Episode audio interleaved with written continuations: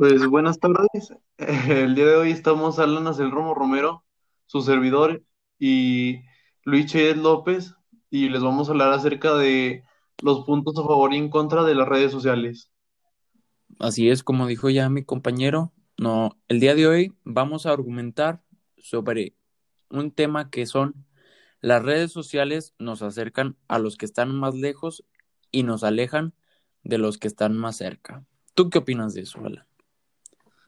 Pues empezando por algo muy sencillo que nos dicen las escuelas es que no debemos de pasar mucho tiempo en ellas, ya que principalmente descuidamos, como bien dije, la escuela y también siento que en parte descuidamos a nuestras familias y también a compañeros o amigos que nos rodean día con día. Pues eso, en eso tienes razón, pero ¿qué pasa cuando no estás con tus amigos en la escuela? ¿Acaso no les mandas algún mensaje por alguna red social?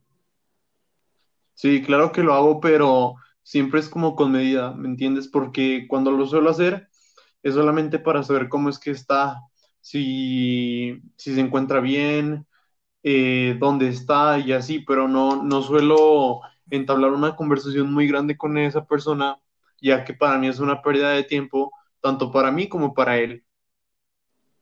Claro, pero el mismísimo Mark Zuckerberg nos dice, en muchos sentidos, los medios sociales son la manera más perfecta y la manera más diversa de los medios de comunicación que jamás haya existido.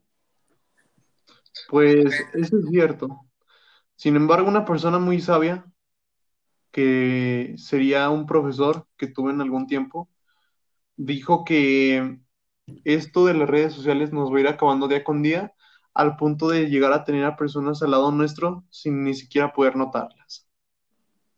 En eso estoy totalmente de acuerdo. Hay que saber usarlas, pero con algún límite, vaya. Pero te tengo un ejemplo. ¿Qué te parece que tienes muchísimos años de no ver a tu amigo Denilson Rincón?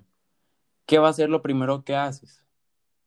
Obviamente le vas a mandar un mensaje, le vas a preguntar cómo estás y así vas a seguir haciendo una muy buena plática con él.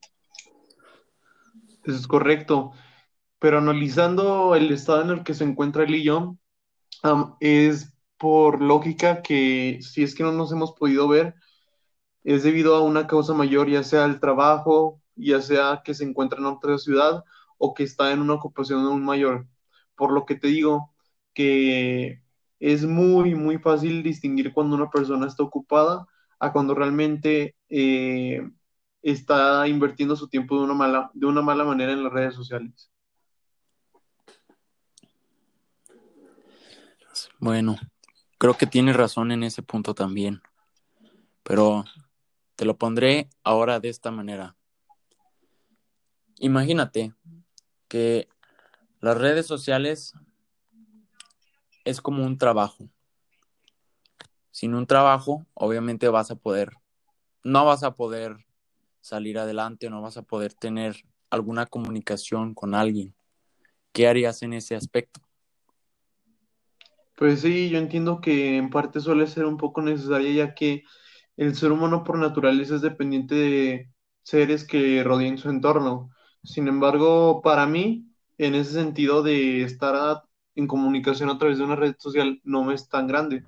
Sin embargo, déjame decirte que como toda acción tiene una reacción, esto no es la excepción. Eh, hay estudios científicos que nos afirman que si seguimos con este tipo de em, hábitos, malos hábitos que tenemos hoy en día de estar tantas horas pegados a estos tipos de dispositivos que contienen estas eh, aplicaciones, estas redes sociales, en un futuro vamos a evolucionar como lo hemos hecho desde un inicio y se van a ver reflejado en nuestro cuerpo de una mala manera, ya sea que nos crezcan, eh, no sé, un poco más los pulgares, que en un futuro cierta parte de nuestro cerebro se inhabilite por ya tener como toda la mano. No sé si me llegues a entender en ese punto. Sí, sí, sí, obviamente sí te entiendo de que hay que saber usar las redes sociales y todo eso. Y de hecho, Aquí los investigadores de Hootsuite nos dicen que el 89% de las personas que tienen acceso a Internet usan las redes sociales y el 78% de estas personas que usan las redes sociales lo utilizan para cosas de buen beneficio. Sí, yo, yo lo entiendo perfectamente. Finalmente, para darte mi último punto de vista, eh, que es yo creo que el más fuerte que tengo, es que en un promedio en México, solamente en México, las personas emplean este tiempo en las redes sociales aproximadamente de 3 horas con 10 minutos, teniendo una media de 2 horas en todo el mundo.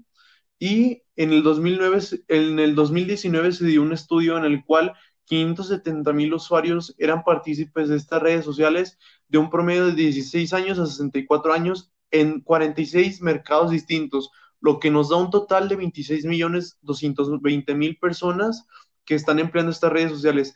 Imagínate todas las personas y las juntas en un mismo salón o en un mismo lugar, cómo es que se verían em, afectadas o cómo es que nos veríamos en un ambiente muy poco social estando bajo este efecto de redes sociales. Claro, claro. Pero yo te tengo ahora una mejor. El 50% de las personas en el mundo utilizan las redes sociales ya sea para trabajar, crear nuevas oportunidades, generar nuevas ideas e incluso para poder ayudar a personas de diferente manera. No nada más las usan como un pasatiempo, sino las utilizan para algo bueno. Pues yo entiendo tu punto perfectamente y estos son los puntos a favor y en contra de las redes sociales. Gracias. Muchas gracias.